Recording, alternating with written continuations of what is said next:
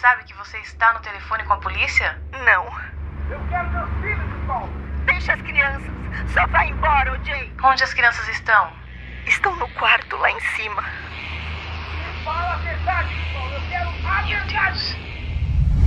O caso de hoje foi muito comentado na década de 90 e ficou conhecido como o julgamento do século, pois muitas coisas estavam envolvidas e por conta disso eu preciso passar uma informação importantíssima sobre esse caso antes dele começar.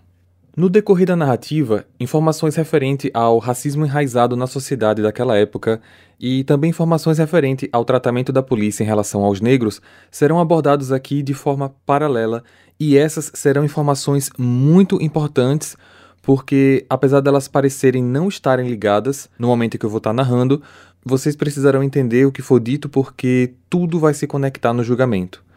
E eu preciso falar dessa forma porque eu sempre respeito a ordem cronológica dos fatos e seria melhor explicar assim do que chegar lá no final e voltar no tempo para explicar algumas coisas para vocês poderem entender. Então, compreendam que são informações paralelas, mas muito importantes. Prestem atenção a todas elas. Esse episódio também ficou bem maior que os normais, do que os outros casos que eu trago aqui, e por conta disso eu dividi ele em duas partes.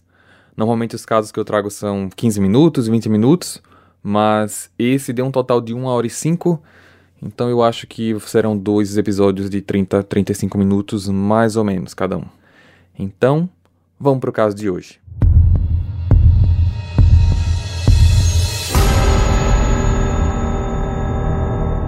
Oriental James Simpson, nome de batismo de O.J. Simpson, nasceu no dia 9 de julho de 47 em São Francisco, Califórnia. Ele é filho de Eunice Simpson, administradora de hospital, e Jimmy Lee Simpson, chefe de cozinha. Ele tem mais dois irmãos vivos e uma já falecida. Na infância, ele desenvolveu raquitismo e teve de usar aparelho nas pernas até os 5 anos de idade quando seus pais se separaram e ele passou a ser criado apenas pela mãe. Na adolescência, ele começou a andar com pessoas que praticavam marginalidade e se juntou com uma gangue do bairro, até que foi preso por um curto período após atos de vandalismo e acabou se afastando deles.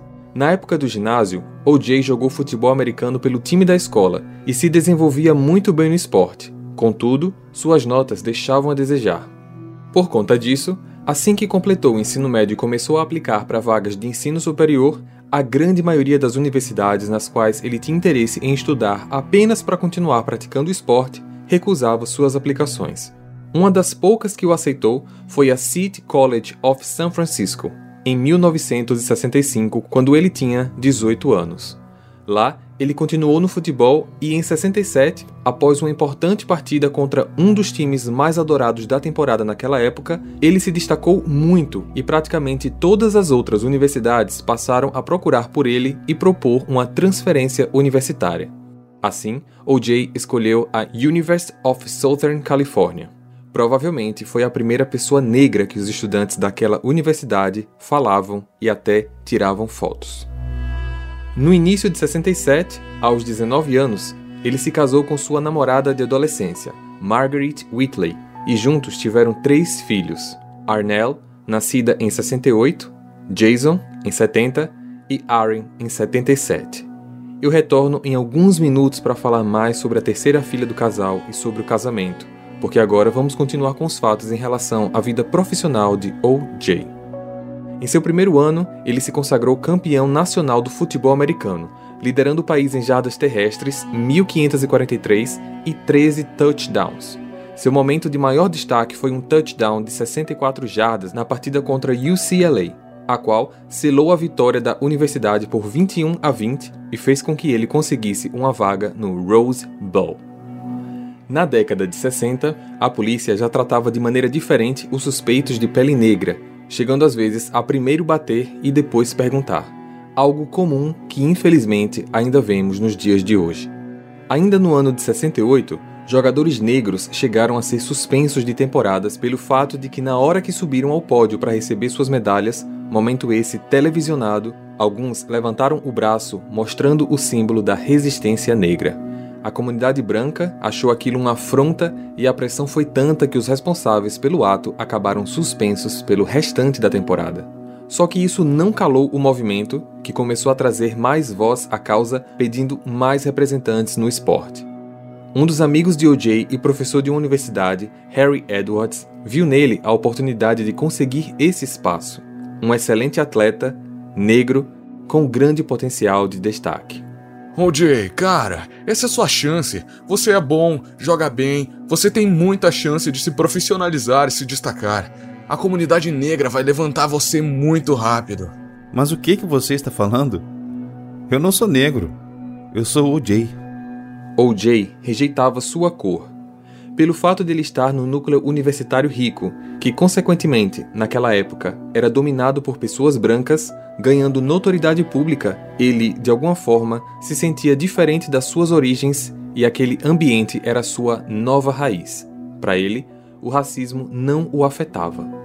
Nessa época, os Estados Unidos passavam por uma fase de luta pelos direitos iguais e os atletas negros da modalidade de atletismo decidiram fazer um boicote, não participar das partidas enquanto direitos civis não fossem equiparados. Em uma entrevista, OJ foi perguntado sua opinião sobre esse caso, pois ele era um dos maiores nomes do esporte universitário naquela época e também negro. Eles devem fazer o que acreditam. Agora, eu não quero me envolver com isso porque eu não sou atleta de atletismo. Digo, eu até corro em atletismo, mas nas Olimpíadas eu vou jogar futebol, então eu não vou comentar sobre isso.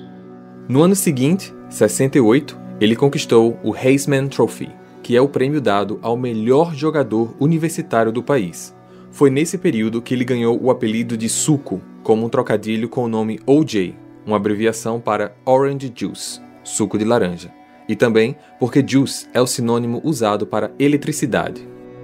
Em 69, ele conseguiu ser o garoto propaganda da Chevrolet, e o fato importante é que ele foi o primeiro garoto propaganda negro a ganhar destaque por uma marca de abrangência internacional. Na época, patrocínio de atletas era praticamente inexistente, e para a empresa, fazer isso com um atleta negro era completamente inovador. Essa foi a primeira empresa a demonstrar que os brancos poderiam comprar produtos anunciados por negros. Ainda nesse mesmo ano, ele foi chamado para ocupar a primeira posição pelo Buffalo Bills. Contudo, seus três primeiros anos como profissional foram muito ruins em termos de produção, mas em 72 o técnico foi substituído e o Jay passou a desempenhar muito melhor seu papel. Em 73, ele se tornou o primeiro running back da NFL a superar a marca de 2.000 jardas terrestres em uma única temporada, e fez isso com apenas 14 jogos, um recorde que até hoje não foi batido. Já em 75, conseguiu mais uma vez grandes números, respectivamente 1.817 e 426 jardas corridas e recebidas, além de 23 touchdowns totais anotados, outro recorde da época. Com tudo isso, OJ estava ganhando notoriedade também no mundo artístico. Acabou participando de diversos programas, séries de TV, filmes e continuou sendo garoto propaganda de diversas marcas, como por exemplo, da famosa locadora de carros Hertz. OJ gravou várias propagandas, e a mais famosa foi onde OJ estava correndo no aeroporto. Só que a empresa não queria correr o risco de deixar o público pensar que OJ, por ser negro, estava fugindo. Então, a ideia foi colocar diversos figurantes brancos torcendo por ele para que ele não se atrasasse e conseguisse chegar ao destino. No caso, o carro na locadora Hertz. Com toda a sua fama, OJ acabou fazendo diversos amigos de alto poder, como policiais, políticos e grandes advogados como Robert Kardashian o pai da Kim Kardashian.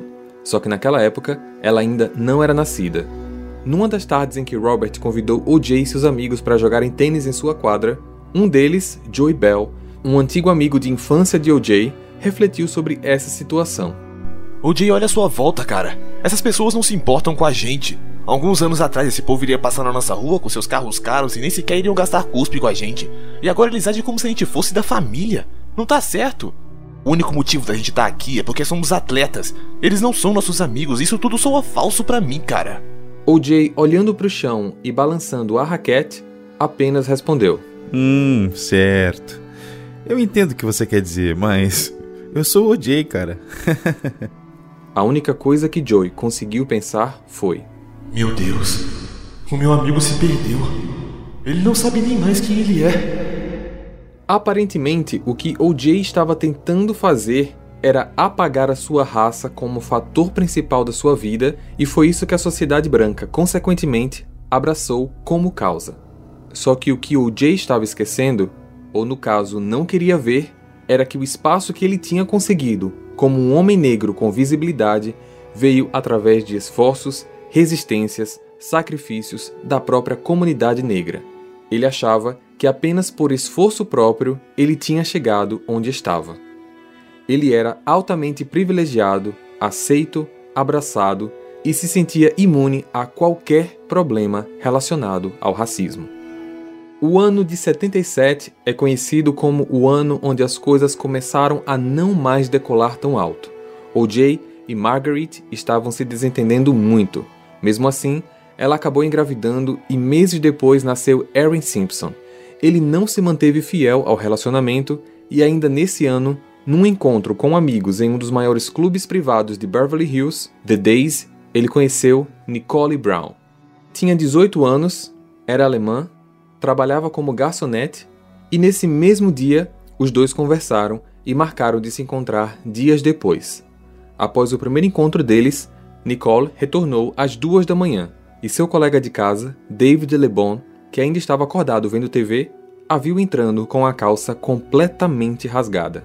Nicole, Oi. o que aconteceu com você? Ah, é. Eu tava com o OJ. Ele fez isso com você? É, foi. Mas eu tô bem. Ele só foi um pouco agressivo na hora H. Acho que ele não transava há muito tempo. Não, não tem isso, Nicole. Não tem nada a ver isso daí de não transar há algum tempo. Como que você deixou ele ser tão agressivo com você logo no primeiro encontro? Não, David, não se preocupa. Eu acho que eu tô gostando dele. Dois dias depois, ela conversou novamente com David. O OJ foi no meu trabalho hoje. Ele disse que quer me dar um apartamento e um carro. Não, Nicole, você é louca. Isso não tá certo. Você precisa pensar isso direito. Ele é casado, ele tem filhos. David, na verdade, eu acho que realmente gosto dele. 77 foi o último ano de OJ em seu time, pois, após uma temporada marcada por lesões, a equipe optou por negociá-lo para um outro time. Ele acabou indo para o San Francisco, mas, devido a todos os problemas físicos que o impediam de desempenhar bem suas atividades, ele acabou jogando pela última vez e se aposentando do esporte apenas dois anos depois, em 79. O.J. se mudou para uma casa enorme em Los Angeles, numa região chamada Brentwood, completamente cheia de pessoas ricas e brancas. Ele foi uma das primeiras pessoas negras a morar no lugar. Durante todo esse tempo, ele estava se encontrando com Nicole, mesmo ainda casado com Margaret. Só que em agosto de 79, a filha mais nova deles, Erin, sofreu um acidente na piscina de casa. Ela teve uma parada respiratória e não resistiu. OJ não estava em casa no momento, como sempre viajando a trabalho, e ao invés de consolar a esposa, acabou jogando toda a culpa nela e se livrando de uma vez por todas do casamento. Margaret e seus outros dois filhos se mudaram e meses depois ele assumiu oficialmente o namoro com Nicole. Mesmo afastado do esporte, ele continuou fazendo propagandas, virou um dos comentaristas esportivos oficiais da ABC e participou de diversos filmes e séries de TV. Entre participações rápidas e papéis de relevância, ele tem mais de 30 aparições. Ele só crescia e ganhava cada vez mais dinheiro. Os anos foram se passando e em 85 ele e Nicole se casaram. Mas o que ninguém sabia era que Nicole sofria violência doméstica. Além de agressões físicas, ele vetava o uso de certas roupas, não deixava ela sair sozinha, não autorizou que ela fizesse um curso de fotografia que tanto desejava, ele apenas queria ela em casa como objeto. Juntos, os dois tiveram dois filhos, Sidney em 85 e Justin em 88, e ela se sentia cada vez mais presa nesse relacionamento. OJ era o provedor da família, não só ajudava financeiramente ela, como também dava dinheiro para o pai, para a mãe, para as irmãs. Precisamos entender aqui que a decisão da mulher de querer se separar principalmente sobre ameaças e abusos físicos, não é uma tarefa fácil. Ela sabia que estaria pondo em risco a própria vida. Os anos seguintes foram muito conturbados. Nicole sabia que o Jay tinha casos fora do casamento e isso a deixava furiosa. Ele fazia isso descaradamente. Ia para festas, ficava de mãos dadas com outras mulheres e os jornais tiravam foto e publicavam. Apesar da imagem sorridente que Nicole transparecia, a violência doméstica estava escondida atrás de seu olhar, coisa que ainda não era de conhecimento público. Até que no dia 1 de janeiro de 89, Nicole ligou para o 911. A única coisa que ela falou foi alô, e vários gritos ao fundo de OJ foram ouvidos, seguidos de som dele batendo nela. Ela gritava por ajuda e a atendente imediatamente solicitou reforços para o endereço identificado no sistema. O policial que chegou lá foi John Edwards. Assim que chegou, tocou o interfone e imediatamente Nicole vem correndo do meio dos arbustos onde ela estava se escondendo. Usava apenas um sutiã, uma calça e estava completamente arranhada. Ela abriu o portão e correu para os braços do policial. Tinha hematomas no corpo, estava com o rosto inchado e tremendo de frio. Ele vai me matar. Ele vai me matar. Quem quer te matar? O OJ. OJ? Sim. É. Certo. Se acalme, eu vou te ajudar. Eu não consigo me acalmar. Ele vai me matar. Vocês já vieram aqui oito vezes. Oito! Vocês só conversam com ele, não fazem nada e vão embora. Ele vai me matar. Nessa hora, OJ se aproxima do portão e começa a gritar. Eu não quero mais essa mulher na minha cama. Eu tenho outras duas mulheres. Eu quero ela fora daqui. OJ, eu preciso te encaminhar à delegacia por flagrante de agressão à sua esposa. Vá se vestir para que eu possa te levar, por favor. Por mais inacreditável que isso possa parecer, esse flagrante foi tratado como se arrume, pois vamos para a delegacia. OJ voltou para casa para se vestir, mas o que John e Nicole escutaram foi o barulho do carro dele saindo pelo portão dos fundos. A polícia tentou segui-lo, mas não conseguiram encontrá-lo. Esse fato vazou na mídia, o país inteiro soube que O.J. era um agressor e que Nicole sofria violência doméstica. Só que o poder de O.J. era tão grande que todos fecharam os olhos. A ABC, o canal que ele trabalhava como comentador esportivo, ignorou o fato. A Hans, a empresa de carros que ele tinha contratos publicitários, não comentava nada. E a própria polícia não deu a importância necessária. Ele foi procurado e, pelos atos cometidos contra Nicole, foi condenado apenas a prestar serviços comunitários. Só que o serviço designado foi a organização de um torneio de golfe, algo que ele adorava praticar, para arrecadar fundos para a caridade. Com essa repercussão, Nicole acabou tomando forças e se separando de OJ, pelo menos de corpos, dando um tempo no relacionamento, pois oficialmente eles ainda estavam casados. Hey! Você se interessa por crimes reais, serial killers, coisas macabras e tem um senso de humor um tanto quanto sórdido? Se sim, você não está sozinho. Se você precisa de um lugar recheado de pessoas como você, venha conhecer o podcast Pátria Amada Criminal. Todas as semanas tentamos entender o pior da humanidade. Nesse processo a gente ri, chora, fica brava, fofoca, porque afinal de contas é assim que a gente fala quando está entre amigos. Suas novas melhores amigas trevosas estão aqui no Pátria Amada Criminal. No final da década de 80, a comunidade negra pedia que o mata-leão não fosse mais usado nas abordagens policiais, pois isso estava sendo usado de forma excessiva e tirando a vida de diversas pessoas. O chefe da polícia de Los Angeles da época, Darley Gates, foi perguntado por que o número tão alto de mortes a negros, e sua resposta foi que simplesmente eles não se comportavam como pessoas normais. Mesmo assim, a polícia deu início à Operação Martelo, que era a crença de tomar o controle da comunidade com mandados de busca e apreensão onde eles achassem que seria necessário. Eles chegaram a prender 3 mil pessoas em um único mês, ou seja, 100 pessoas por dia. O objetivo era mostrar ao país que a polícia estava deixando Los Angeles mais segura. Eles entravam nas casas, batiam nos moradores reviravam tudo e apenas depois faziam perguntas. Mas vocês acham que eles faziam isso na cidade inteira? Os bairros brancos, se assim podemos classificar, estavam fora do campo de apreensão. No dia 3 de março de 91, Los Angeles foi surpreendida com um fato que piorou definitivamente a imagem da polícia. O motorista Rodney King foi abordado na estrada em seu carro. Ele foi pego dirigindo alcoolizado. Um homem negro, abordado sem a possibilidade do uso do mata-leão, foi espancado por diversos policiais. Todos eles, mais de 10, não sabiam que estavam sendo filmados. O motorista foi espancado por um longo tempo.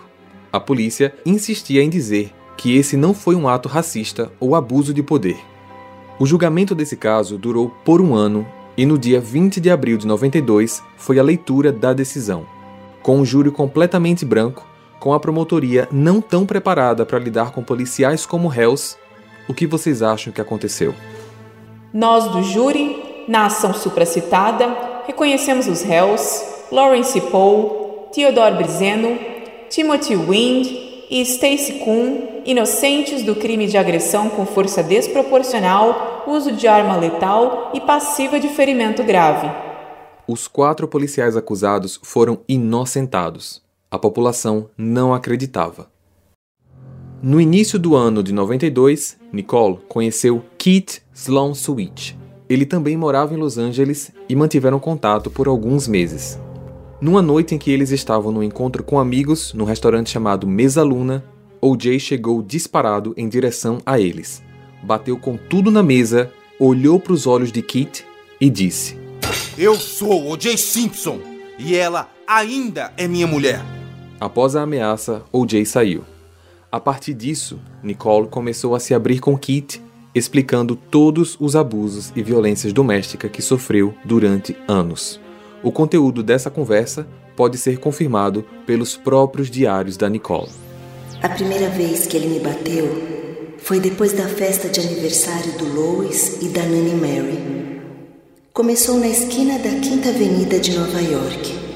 Ele me jogou no chão, me bateu e me chutou. Nós fomos pro hotel, onde ele continuou me batendo por horas, enquanto eu me rastejava até a porta. Me batia enquanto me dava. Xingou a minha mãe de vadia antes que eu pudesse ligar para ela. Mesmo separados, OJ colocava gente para segui-la. Plantava pessoas em seu grupo de amigos para que sempre o avisassem onde ela estava indo e com quem. Ele nunca deixou de controlar Nicole. Em abril de 92, Kit e Nicole estavam numa boate depois de mais ou menos 30 minutos após terem chegado, Nicole percebeu a presença de OJ no local e sugeriu a Kit que era melhor eles irem embora. Eles voltaram para casa dela e lá acabaram dormindo juntos. Na manhã seguinte, OJ chegou em sua casa, entrou pela porta dos fundos e confrontou Nicole. O que você quer, OJ? Eu quero falar com você. Sozinha. Ela se tremendo completamente e segurando a mão de Kit, fez um pedido. Kit, é melhor você me dar alguns minutinhos com o OJ. Ele saiu, ficou na sala e, mesmo assim, pôde ouvir gritos dos dois, principalmente as palavras de baixo calão emitidas por OJ em relação a ela e Kit. Ao final da discussão, OJ foi até a sala com um semblante de celebridade e estendeu a mão para cumprimentar Kit. Foi mal, cara. Você sabe, eu sou orgulhoso, mas. Já passou. Após isso, ele simplesmente foi embora. Assim que saiu, Nicole veio em direção ao Kit. Meu Deus! Ele estava vigiando a gente ontem à noite. Ele estava escondido nos arbustos da casa. Por todo esse período, OJ já estava namorando uma nova garota, Paula Barbieri mas mesmo assim ele não parava com a obsessão por Nicole. Apenas no início de 93, ela entrou oficialmente com o divórcio. OJ não aceitou bem essa decisão e por conta disso, ele mudou drasticamente com todos. Ninguém o reconhecia. Ele vivia em fúria, em raiva, por todos os lugares onde ele passava. Mas mesmo assim, meses depois, OJ conseguiu convencer Nicole de que estava mudando e eles acabaram reatando o relacionamento. Nicole imediatamente contou para Kit que eles não poderiam mais se ver, pois ela tinha dado uma nova chance ao OJ. Como ela já tinha se mudado na época da separação, eles decidiram começar a namorar novamente. Ela não ia voltar para casa dele. Tudo o que ela queria era a família de volta, principalmente para os filhos. Só que no dia 25 de outubro, às 9h44 da noite, uma nova chamada para o 911 foi feita por Nicole. Emergência 91. Vocês podem mandar alguém para minha casa, por favor? O que está acontecendo? É meu ex-marido, ou meu marido ainda, acabou de invadir a minha casa, está gritando e reclamando de tudo. Agora ele tá lá fora no quintal. Ele bebeu ou algo do tipo? Não, mas ele tá fora de si. Ele é negro, branco ou latino? É negro. O que ele está usando agora? Calça preta e camisa de golfe. Qual a cor da camisa? Eu acho que é preta e branca. Você falou que ele não está bebendo, certo? Isso. Ele machucou você? Não. Você já tem uma ordem de restrição contra ele? Não. Senhora, qual o seu nome? Nicole Simpson. O endereço? É 325 Gretna Greenway. Casa ou apartamento? Casa. Ok. Estamos enviando a polícia agora. Obrigada. Passando-se nove minutos, Nicole liga novamente. Emergência 91. Vocês podem mandar alguém aqui na 325 Gretna Green agora, por favor. Ele voltou. Certo, ok. Como ele é? Ele é o O.J. Simpson. Eu acho que vocês até já têm o registro dele. Vocês podem enviar aqui alguém, por favor? O que ele está fazendo aí? Ele dirigiu para minha casa de novo. Vocês podem enviar alguém, por favor? Certo, estamos enviando a polícia. Qual carro que ele está? Ele tá num bronco de cor branca. Mas quando ele chegou, ele quebrou a porta do fundo para tentar entrar. Qual o seu nome?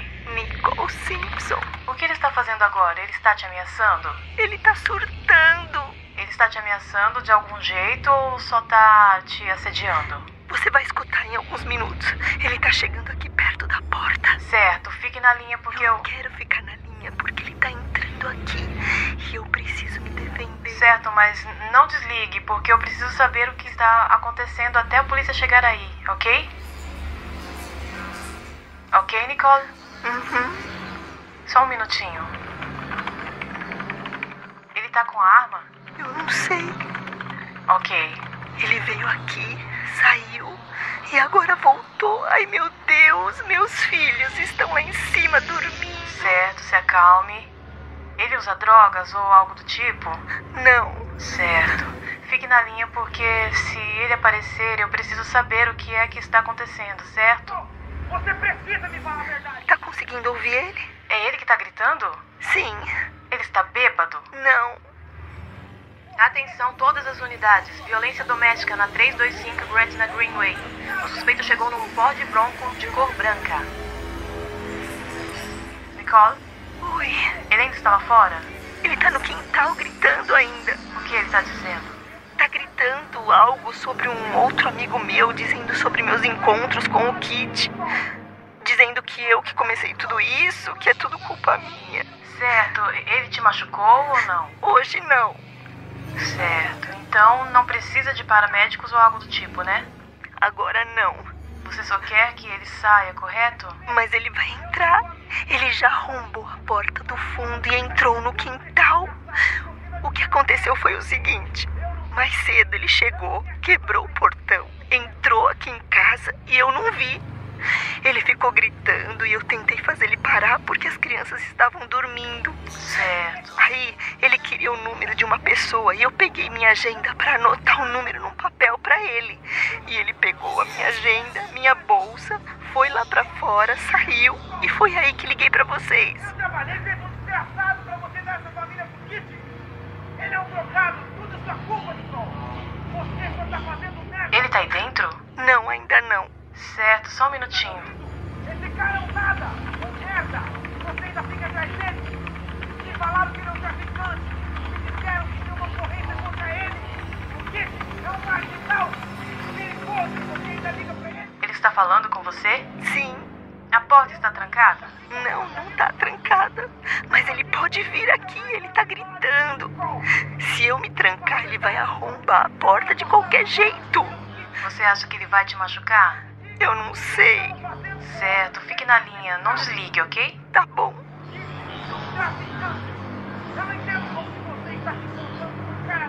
Atenção todas as unidades. Violência doméstica na 325 Gretna Greenway. O suspeito está dentro da casa da vítima. OJ, as crianças estão dormindo.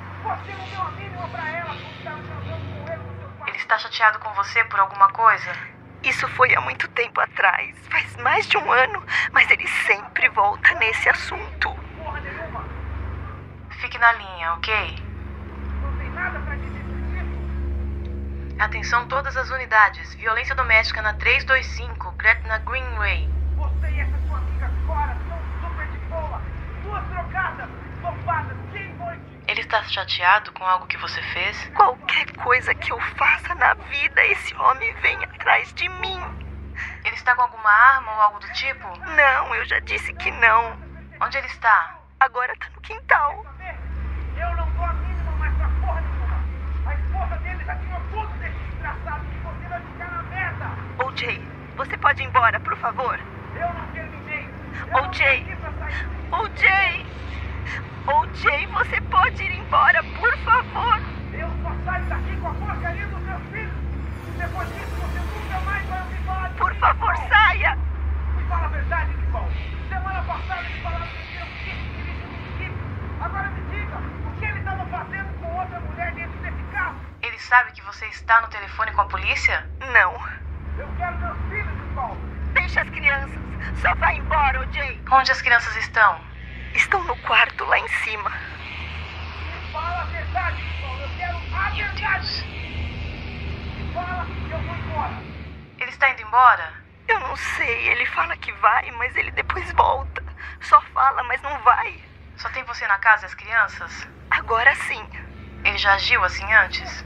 Várias vezes. 852. Vão na 325 Gretna Greenway. O suspeito ainda está lá dentro e gritando muito alto. Você que entrar na sua vida. É tudo sua culpa. Eu tô cansado das suas desculpas. O que você precisa dizer é a verdade. Não me faça perder tempo, Nicole. OJ, você pode sair daqui, por favor? Eu não vou sair daqui até você vir conversar comigo, Nicole. Eu posso desligar o telefone? Você quer desligar? Você se sente segura agora para fazer isso? Não. Você tá certa. Não é melhor esperar a polícia chegar? Sim. Alguns minutos depois, Nicole, ele ainda está aí? Sim. Eu só tô ignorando ele. Qual parte da casa ele está agora? No quintal. Ele quebrou o portão e entrou na área externa, mas não entrou na casa. E onde você está? Eu tava na sala. E agora eu tô na cozinha. Porque ele fica andando em círculo pelo lado de fora da casa. Você consegue ver a polícia, Nicole? Não, não consigo. Mas eu vou lá fora agora. Você tem certeza que quer fazer isso? Sim. Tenho. Certo. Eu vou desligar. Ok. quando a polícia chegou, eles conversaram com Nicole e OJ separadamente. Depois desse fato, nada mais veio a público. Até que no dia 22 de maio de 94, Nicole consegue oficialmente finalizar o divórcio e se separar de OJ. Mas então chegamos ao dia em que tudo mudaria na vida dos dois. 12 de junho de 94. Nicole e um amigo chamado Ronald são encontrados sem vida na varanda da casa de Nicole. Existem poucas informações sobre este dia, mas eu vou relacionar aqui para vocês o que é de conhecimento público. Às 5 da tarde, OJ, Nicole e a família dela foram para uma apresentação de dança na escola dos filhos. Às 7h30, Nicole e a família jantaram no Mesa Luna. Às 9h36, OJ e seu amigo Cato Killing foram ao McDonald's, mas depois disso eles se separaram. Um minuto depois, às 9h37, a mãe de Nicole liga para o Mesa Luna perguntando sobre seus óculos que ela tinha esquecido lá. O gerente encontrou e disse que levaria na casa de Nicole, que era próxima ao local. Às 10 da noite, o garçom Ronald Goldman leva os óculos de Jude para a casa de Nicole. Às 23h15, a limusine de OJ passa na casa dele para pegá-lo e levá-lo até o aeroporto, pois ele tinha uma viagem para Chicago naquela mesma noite. Às 23h45, ele já estava no avião. Perto da meia-noite, a polícia é chamada por um dos vizinhos de Nicole solicitando a presença deles no local. E chegando lá, os corpos de Nicole e Ronald foram encontrados. Hey, você se interessa por crimes reais, serial killers, coisas macabras e tem um senso de humor um tanto quanto sórdido? Se sim, você não está sozinho. Se você precisa de um lugar recheado de pessoas como você, venha conhecer o podcast Pátria Amada Criminal. Todas as semanas tentamos entender o pior da humanidade. Nesse processo a gente ri, chora, fica brava, fofoca, porque afinal de contas é assim que a gente fala quando está entre amigos. Suas novas melhores amigas trevosas estão aqui no Pátria Amada Criminal. As investigações começaram através do detetive responsável Mark Furman.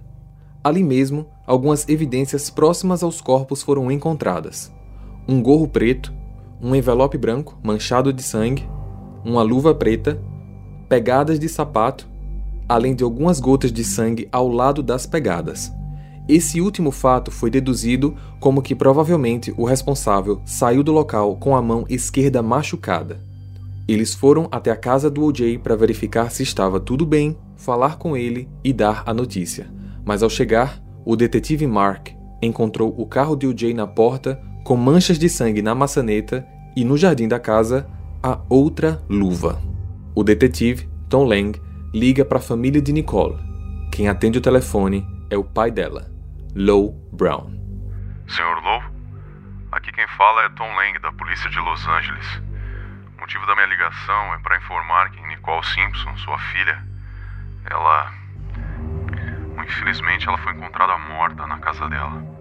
Low não consegue falar nada com o policial. A ligação fica em silêncio, só que ao fundo é possível escutar a irmã de Nicole gritando.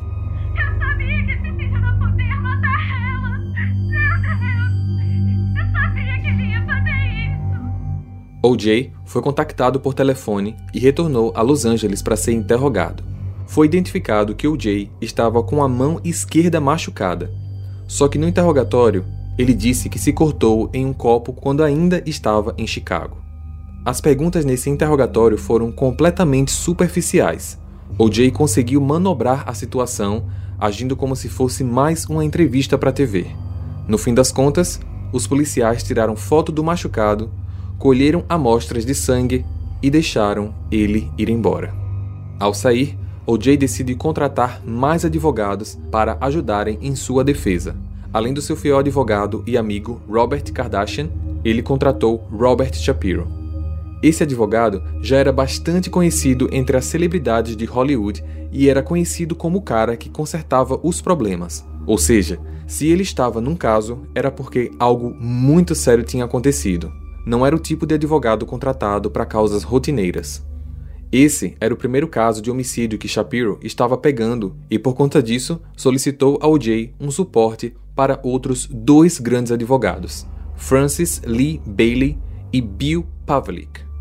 No velório de Nicole, O.J. se fez presente e negou a todos que o perguntavam se ele era o responsável pelo crime. Contudo, as evidências eram muito fortes os advogados estavam tentando fazer um acordo com a polícia para evitar que todo o caso se tornasse um circo midiático. O acordo foi que o Jay se entregaria na manhã do dia 17 e nesse dia todos os canais de TV já estavam o aguardando chegar na delegacia. Só que O.J. não apareceu. Senhor O.J., num acordo com seu advogado, concordou em se entregar nesta manhã para o departamento de Los Angeles. Seria às 11 horas. Então, às 11h45. Ele não apareceu.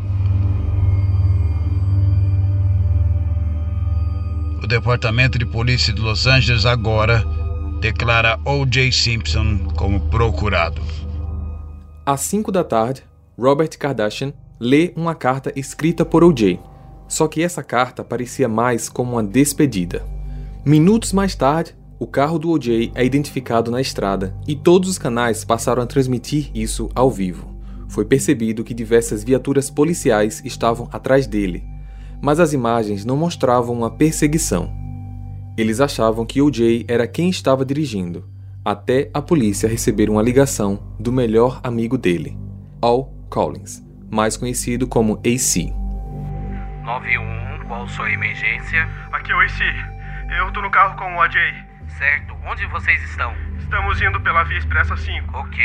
Por agora está tudo bem, mas você tem que dizer pra polícia se afastar. Ele ainda está vivo, mas está segurando uma arma. Ok. Ele só quer ver a mãe dele. Me deixe levar ele para casa. Muitas pessoas se perguntavam se aquilo realmente era uma perseguição ou uma escolta presidencial. Minutos depois, o detetive Tom Lang consegue ligar para o celular de OJ. Eu só preciso chegar em casa. Ok, a gente vai deixar. Eu prometo que me entrego. Certo. Eu só preciso chegar em casa. Tudo bem, nós vamos deixar. Joga a arma pela janela. Eu não posso fazer isso. Pode confiar na gente. Nós vamos deixar você chegar lá, mas jogue a arma pela janela. Por favor. Você tá assustando todo mundo. Ela não é pra usar contra vocês, é pra mim.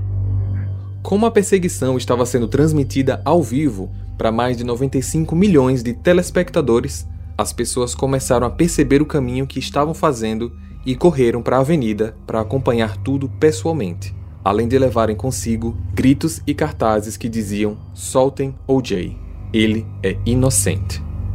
Ele chegou ao destino, as negociações aconteceram com ele ainda dentro do carro, até que à noite ele se entregou.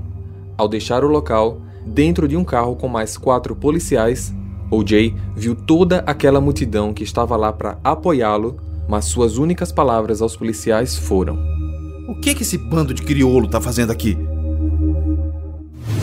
Por hoje ficamos por aqui. A segunda parte desse episódio será lançado ainda nessa semana e ele será focado exclusivamente no desenrolar das investigações e dos dias do julgamento. Compartilhe esse episódio para ajudar no crescimento do canal. A gente também tá no YouTube se você quiser acompanhar essas histórias com experiência visual. Eu vejo vocês então ainda essa semana. Combinado? Até lá.